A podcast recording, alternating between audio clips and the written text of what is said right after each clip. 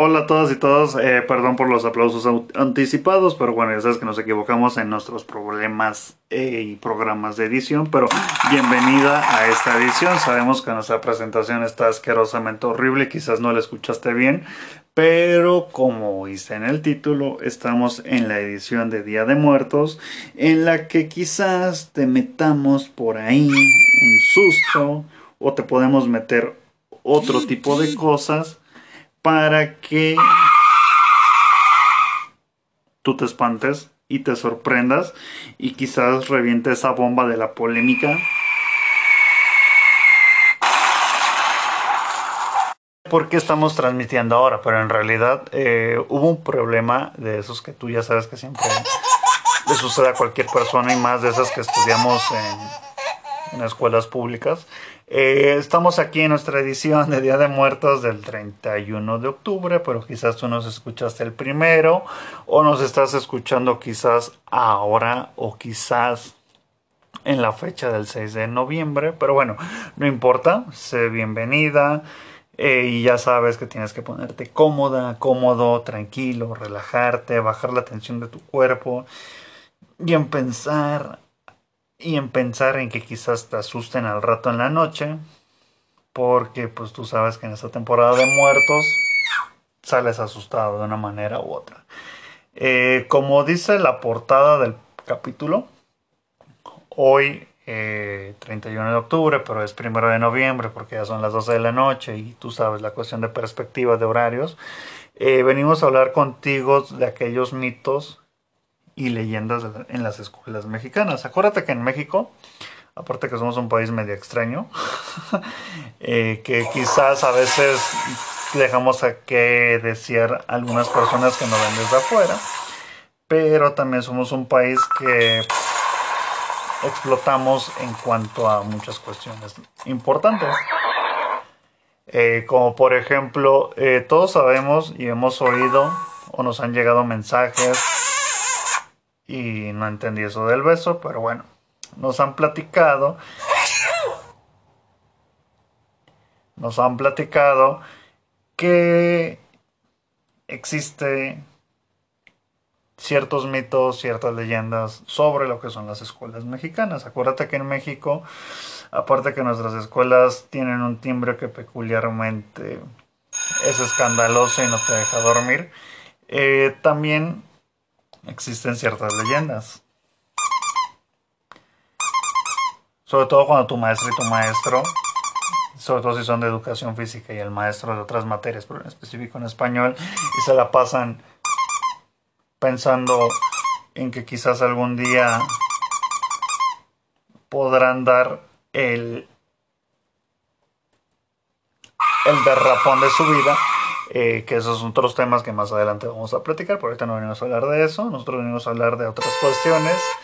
Eh, perdón por el ruido, pues tú ya sabes, ¿no? Tenemos que ambientar y todo el pedo. Bueno, regresando al tema, eh, te platicábamos, o queremos platicarte sobre aquellos mitos y aquellas leyendas que existen en las escuelas mexicanas, y así como lo escuchaste así de rápido, así es como ocurre.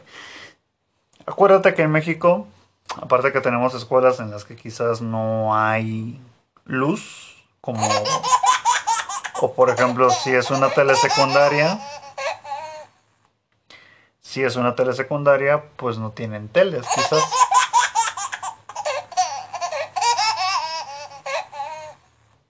O es una escuela en la que no hay maestros calificados. Y aparte de esos mitos, porque también son mitos urbanos, eh, también existe, aunque explote la bomba, no nos importa, nos vale madre. Aunque explote lo que explote. Eh, existen ciertos mitos y ciertas leyendas que conforman a las escuelas mexicanas. Te voy a platicar de algunas cuantas porque no queremos que este programa de susto y de espantos y de miedo y de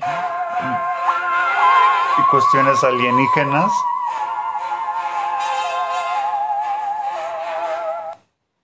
Ahora si vienes bien preparado, Menchito. Ya ves, güey, hay que venir aquí listo. Aquí en esto. Hay que traer, hay que traer la corneta. No mames, güey. Eh, acuérdate que cuando tú estudiabas, independientemente si estudiaste en una escuela eh, del pueblo, que creo que todos estudiamos ahí, como nosotros que somos medios pendejos, o si ya eres de esos llamados aspiracionistas o que ahora también se les conoce como FIFI, pues habrás escuchado que en tu escuela siempre hubo un circo. No sabemos por qué había un circo y no sabemos por qué en una escuela tenía que haber un elefante. O bueno, antes de una escuela que hubiera un elefante. Pero la cuestión está que muchas de las escuelas en México siempre se han dicho que fueron panteones, que fueron circos que se quemaron, que te dices, no mames, ¿cómo crees que un circo se va a quemar? ¿no? y ahora es una escuela. existe la creencia que, bueno, no es una creencia, sino que muchos dicen que los maestros viejos, eh, viejos en cuanto a edad, sin ser faltarles el respeto, porque pues eran los, los mejores. de acuerdo a tu perspectiva de vida. Eh, ellos, por ejemplo, decían que si, bueno, se dice que si se mueren se te aparecen y te andan ahí dando besos en el... Bueno, no dándote besos, te dan un fuerte ósculo en donde tú quieras. Y ellos eh, se aparecen, se manifiestan, se aparecen en los salones. Luego podrás escuchar que dicen que andan tocando puertas o bueno esos son errores de edición pero bueno ya sabes no cómo va la temática eh, en esa perspectiva esas son unas de las leyendas o mitos escolares que existen dentro de las escuelas y tú me dirás, ¿y eso qué tiene que ver con el Día de Muertos? Bueno, tiene mucho que ver. Eh, si estamos hablando de cuestiones de sustos y de espantos, no tendrías por qué quedarte dormido. Eh, acuérdate que esos fantasmas de repente te meten un susto y tú gritas. Y esos mismos mitos y leyendas hacen auténticas a las escuelas mexicanas. No sé por qué. Yo según sé que las escuelas mexicanas a lucha tienen luz, pero bueno. O, apenas tienen agua para los baños, pero bueno. Esas son otras historias ajenas a este tema del día de hoy. Eh, esa es una de las leyendas. Otras leyendas se dicen o mitos que si tú.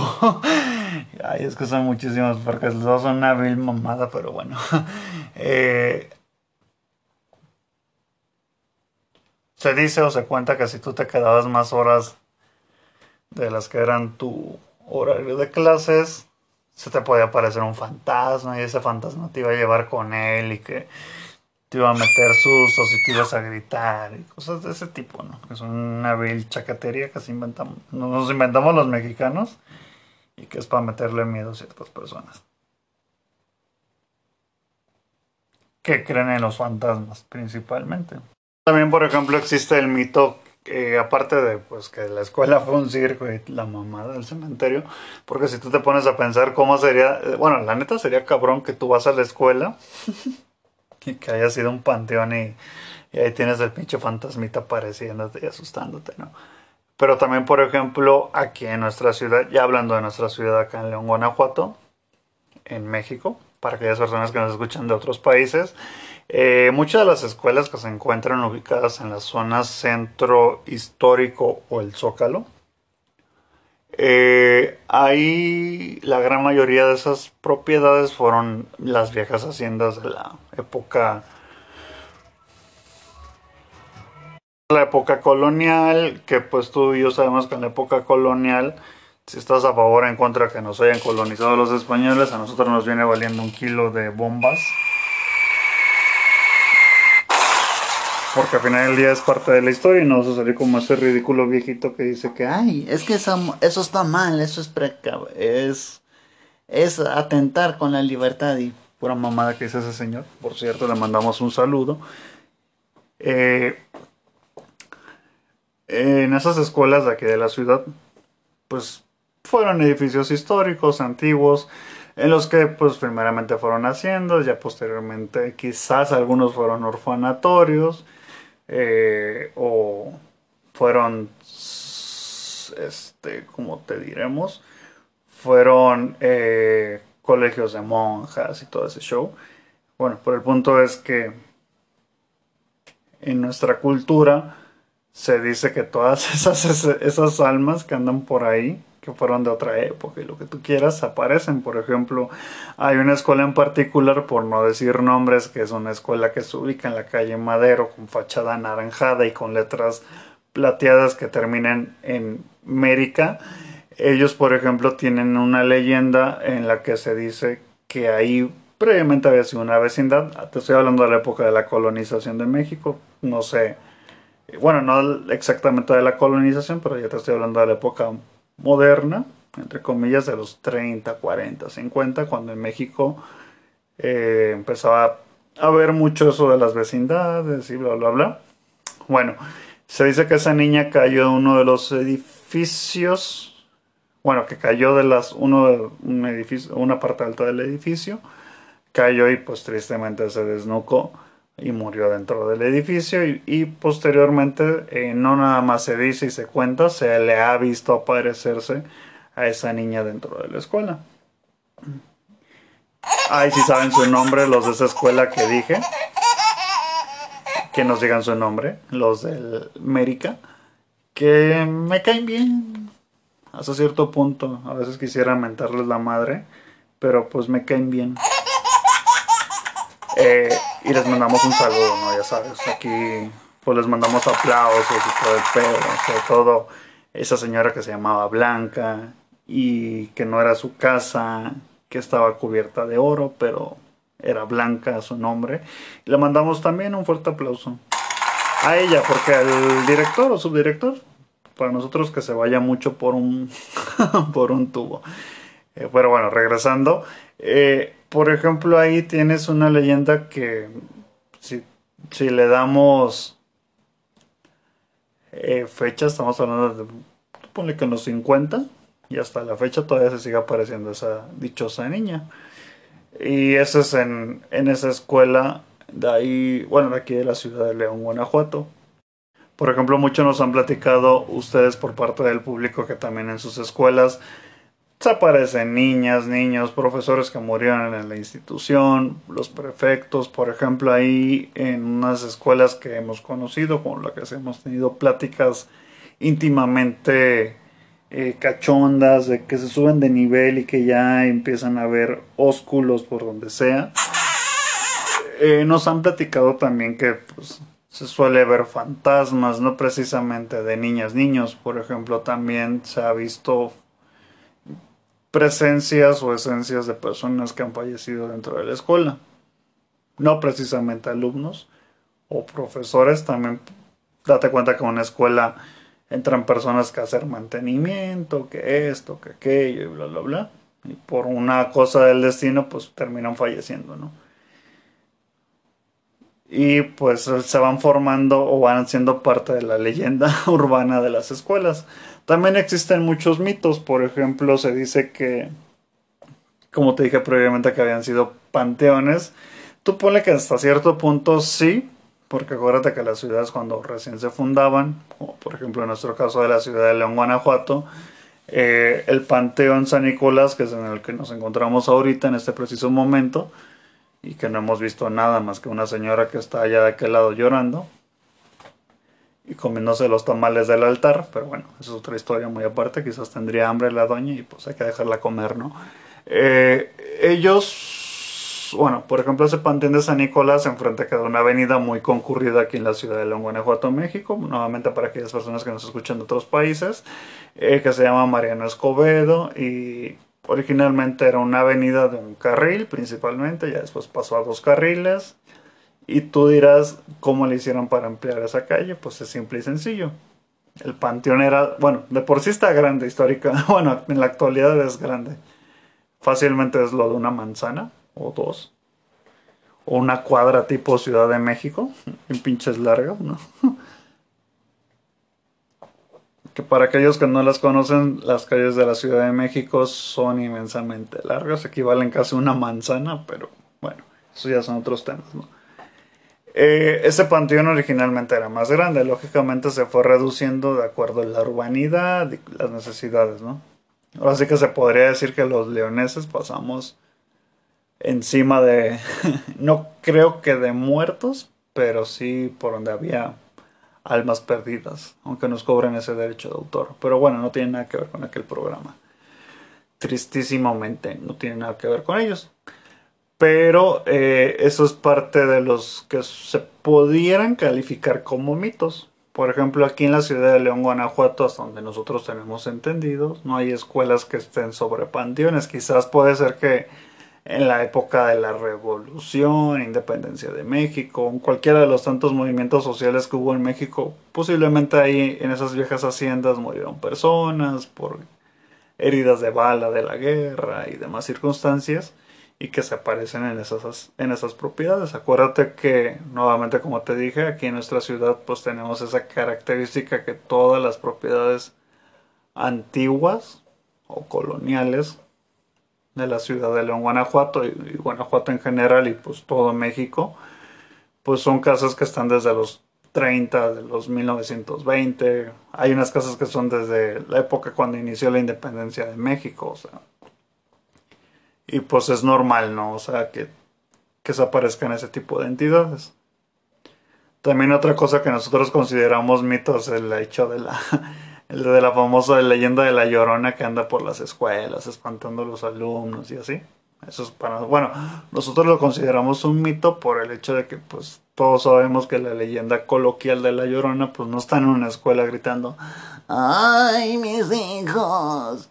¿En dónde están mis hijos? Yo los quiero a mis hijos. Y que es una leyenda de México que inicia en bueno, inicia después de la colonización, cuando llegan los primeros españoles a México, a lo que es el lago de Xochimilco, y que los españoles fueron los primeros en ver a la Llorona, de acuerdo a los datos históricos.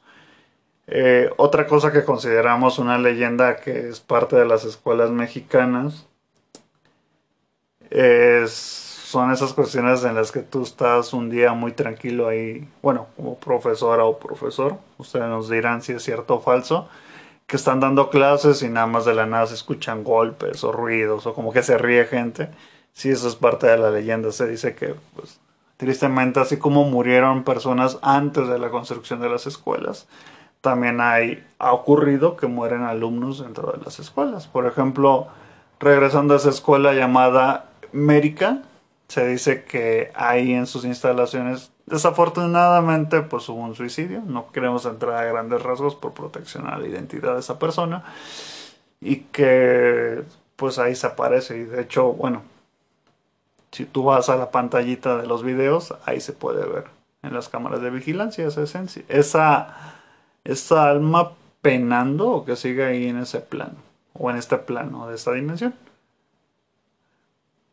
Pero bueno después de haberte metido muchos sustos y haberte hecho pensar sobre las leyendas y mitos de las escuelas mexicanas, eh, no nos queda más que agradecerte que nos hayas sintonizado, que te hayas divertido con nosotros. Y como es costumbre, porque así lo marca la tradición y, la jefa llamada la susodicha, les mandamos un fuerte eh, abrazo a la distancia y un aplauso por habernos sintonizado. Esperamos que te la pases bien en este 31, primero o 2 de noviembre o, el día que nos sintonices. Eh, y que por cierto, si no nos sintonizaste ahorita precisamente en vivo, eh, nosotros posteriormente a los días vamos a hacer públicos los capítulos o el capítulo correspondiente a cada uno de los temas que íbamos a hablar. Así que ten un feliz día de muertos, no celebres el Halloween porque no es de México. Y nos vemos en la siguiente emisión. No dejes de cuidarte, de lavarte las manos y por nada del mundo te olvides de que desnudando la educación fuimos hechos para hacerte reír. Sigue nuestras redes sociales, compártenos con tus amigas, amigos, profesoras, profesoras y demás personas que conforman el ámbito educativo en México y en otros países. Y por cierto, a aquellas personas de otros países, también. Les dedicamos un fuerte aplauso y un abrazo también desde la larga distancia porque tenemos eh, ciertos fanáticos que nos escuchan a partir de Sudamérica para abajo, Colombia, Puerto Rico, Perú, eh, que por cierto le mandamos un fuerte saludo y un fuerte abrazo a nuestra queridísima amiga e íntima y queridísima nuevamente Paolita, que es una persona que siempre nos sintoniza, que siempre platica con nosotros, nos echa el chiste aquí, que allá, y que la pucha, y que no sé qué, o que nosotros sabemos que en México pucha es una cuestión, es una cuestión ahí que, que te causa risa. Pero le mandamos un fuerte abrazo y que se la pase bien en estos días, aunque nosotros sabemos que ellos allá en Perú o en Lima, Perú, no celebran el Día de Muertos, pero les mandamos un fuerte abrazo a todos nuestros amigos los peruanos y en específico a ella, nuestra queridísima amiga Paulita. A nuestra amiguita Paulita Vázquez, que es una dentista, y por cierto, si quieres enderezarte los dientes, ve con ella. No tenemos un número telefónico y no nos ha dado permiso de hablar sobre su consultorio, pero ve con ella, es la mejor, una de las mejores dentistas de Lima, Perú. Y bueno, para finalizar, nos vemos en la siguiente emisión, que empieza en una hora, dos o más al rato mañana. Cuídate mucho y no dejes de sintonizarnos. Nos vemos en la próxima. Hasta luego. Y no olvides que fuimos hechos para hacerte reír de miedo. Hasta luego.